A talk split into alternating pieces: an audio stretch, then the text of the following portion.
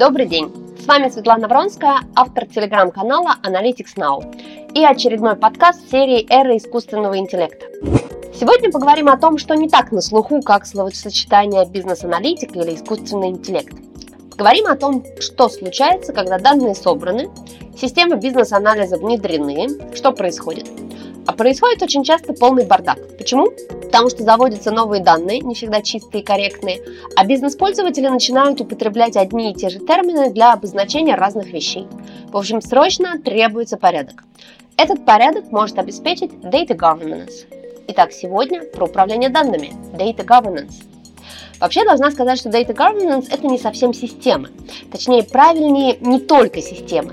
Это прежде всего стратегия для эффективного управления корпоративными данными. И только потом это набор инструментов, которые позволяют бизнесу понять, какими активами данных он владеет, как эти данные связаны друг с другом, кто и как ими пользуются, и позволяет эта стратегия и этот набор инструментов управлять качеством этих данных. Data Governance и Data Management. В чем разница?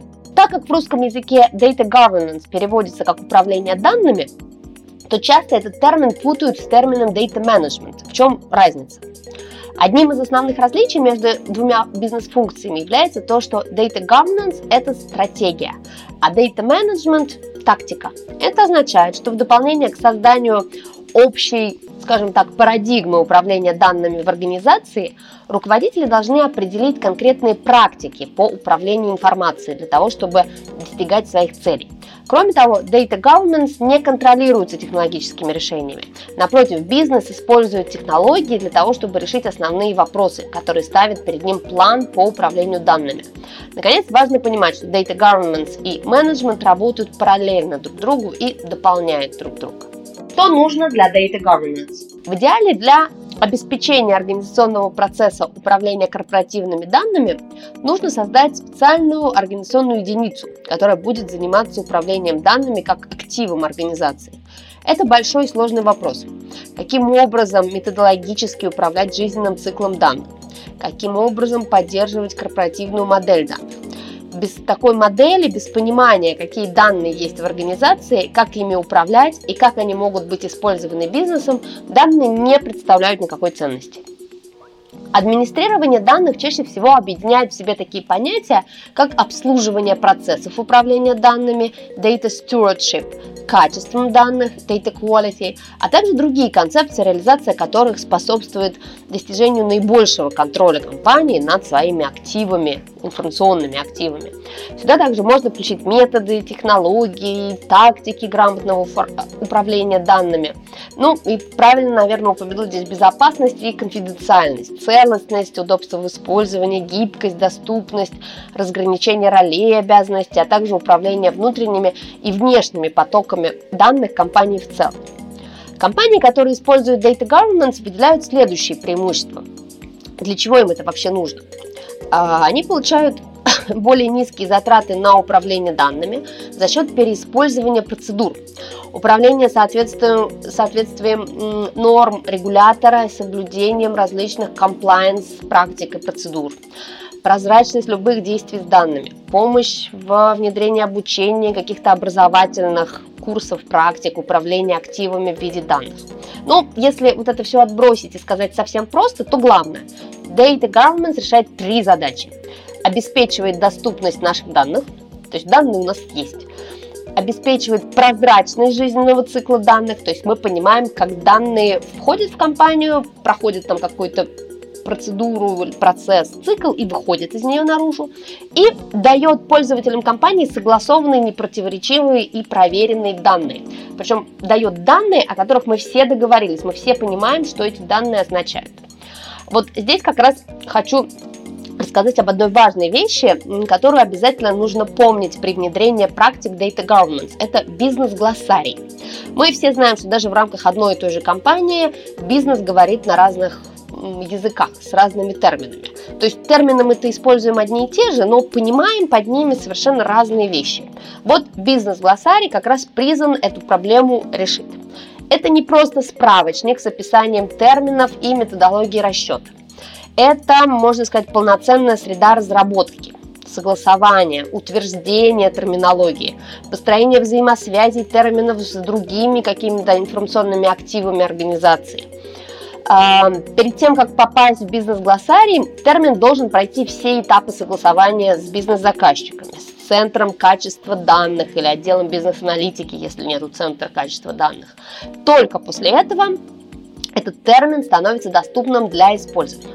Уникальность такого инструмента, как бизнес-глоссарий, в том, что он позволяет эм, создавать связи от уровня бизнес-термина до конкретных отчетов, которые будут получать пользователи, которые будут создавать пользователи, и до уровня уже каких-то физических объектов баз данных. Как внедрить Data Governance? Data Governance не является некой моделью отношения к данным использования, которые гарантируют краткосрочный успех. Приготовьтесь к тому, что процесс будет долгим и местами сложным. Как это все происходит? Базовый шаг для создания практики Data Governance – это проектирование зрелой IT-архитектуры. Работа с данными, которые, ну, все уже сказали, что они стали стратегическим цифровым активом, требует от вычислительной инфраструктуры максимальной гибкости. Поэтому главной задачей каждого CIO становится создание архитектуры для производительной работы аналитики и аналитических платформ. А, одним из примеров работы с, инфраструктурой в рамках стратегии Data Governance можно назвать создание единой виртуальной среды для работы с данными. И понятно, что для этого требуются правильно выстроенные мощности, которые объединяют производительные вычислительные платформы для обработки больших массивов информации, системы хранения данных для архивов, накопители для хранения горячих данных и для быстрого оперативного доступа к ним в любой момент времени, из любой точки земного шара. Уже после создания готовой к переходу на Data Governance вычислительной инфраструктуры, директор по данным будет решать, где данные хранить. То есть они могут храниться внутри компании на серверах, они могут храниться в облаке, это может быть СОД, это может быть свой СОД, это может быть внешний СОД. Одновременно будут собираться в каталог данных все технические мегаданные например, данные о том, в каких информационных системах хранится информация. И для каждого термина, для каждого бизнес-термина фиксируется в бизнес-глоссарии единое для всей компании определение. Это то, о чем мы уже говорили сегодня. Далее следует скорректировать управление данными в существующих информационных системах, то есть ввести ролевую модель, распределить обязанности и полномочия за заведение, за проверку данных, а, чтобы не все пользователи системы, например, могли вводить данные, а их могли вводить только какие-то опытные специалисты, эксперты. Дополнительно можно добавить процедуру перекрестной проверки данных между системами. Например, в аналогичных системах проверять наличие данных, которые уже введены, противоречий с введенными, с введенной уже информацией. Следующий шаг настройка процессов извлечения данных из систем трансформации и загружать их в нужное представление, так называемый ETL – Extract, Transform and Load. То есть для корректной передачи данных данные нужно привести к единой системе значений и детализации. Какие плюсы при этом мы получаем? Мы получаем готовые процедуры выгрузки, и процедуры необходимых преобразований данных, которые можно многократно применять по запросу. То есть все данные будут по этой процедуре затем заливаться в нашу систему. И, как правило, инструменты ETL позволяют быстро дополнять и менять настройки трансформации, что дополнительно сокращает издержки.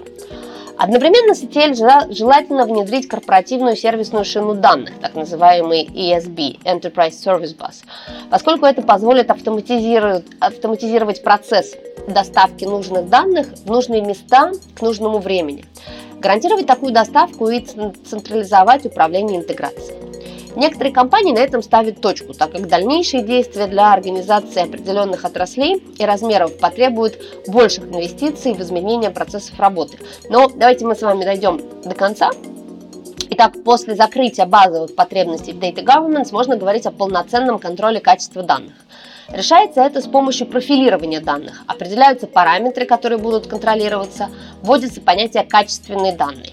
Все эти мероприятия, проводимые с использованием специализированных систем, позволяют начать полноценную работу по улучшению качества данных и поддержанию их в этом состоянии. Поддерживать данные в качественном состоянии можно с применением процедур Data Quality. Это довольно серьезный механизм, требующий существенной проработки деталей, назначения ответственных, э, Data Stewards, мы уже говорили чуть раньше о них, разработки методологии, использования автоматизированных систем. Зато при использовании этих механизмов Data Quality можно говорить о качественных, непротиворечивых, достоверных и не повторяющихся данных. Еще одним большим блоком является внедрение инструмента управления мастер-данными Master Data Management, MDM. Он необходим для управления процессом сбора данных, их верификации, дедупликации и превращения обычного хранилища в хранилище чистых, верных, ну, практически идеальных данных. Исполнение этой части влечет за собой существенные изменения работы компании с данными. Ставится на контроль точки их заведения, регламентируются любые изменения, вводятся новые роли, для которых разрабатываются процедуры и инструменты помощи в принятии решений в случае каких-то противоречий. И, конечно, перед всем этим процессом создания Data Governance очень важно внедрить правила для обеспечения качества данных и провести соответствующие организационные изменения. Ведь все это позволит точнее, быстрее анализировать данные, формировать отчетность, принимать правильные бизнес-решения. В итоге ответить на главный вызов – создать адекватную модель и инструменты управления данными. Как помочь процессу Data Governance? Увы, в большинстве российских компаний этот вопрос пока никак не решается, хотя в западных организациях, ну не только в западных, в международных организациях, много примеров отношения к данным как к важнейшему корпоративному активу. Поэтому на рынке существует множество, вот просто множество программных решений для управления данными. Чтобы познакомиться с лучшими образцами, отправлю вас к аналитикам. Э, аналитическое агентство Gartner регулярно выпускает магические квадранты по этой теме, в которых только в группе лидеров указывается около десятка вендоров. Внимание, у Гартнера в квадранте 4 квадрата, извините почти за каламбур, и вот только в лидеров около 10 вендоров и еще много-много э, в других кусочках. Те, кому интересно посмотреть на них, я думаю, с легкостью найдут этот квадрант в сети. Я лишь скажу, что последние годы лидером упорно держится компания «Информатика».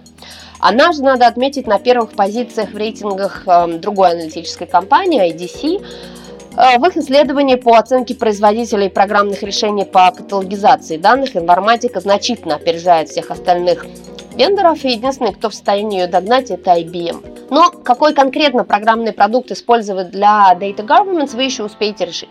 Пока давайте просто запомним, что просто почистить данные и создать идеальную систему бизнес-анализа недостаточно.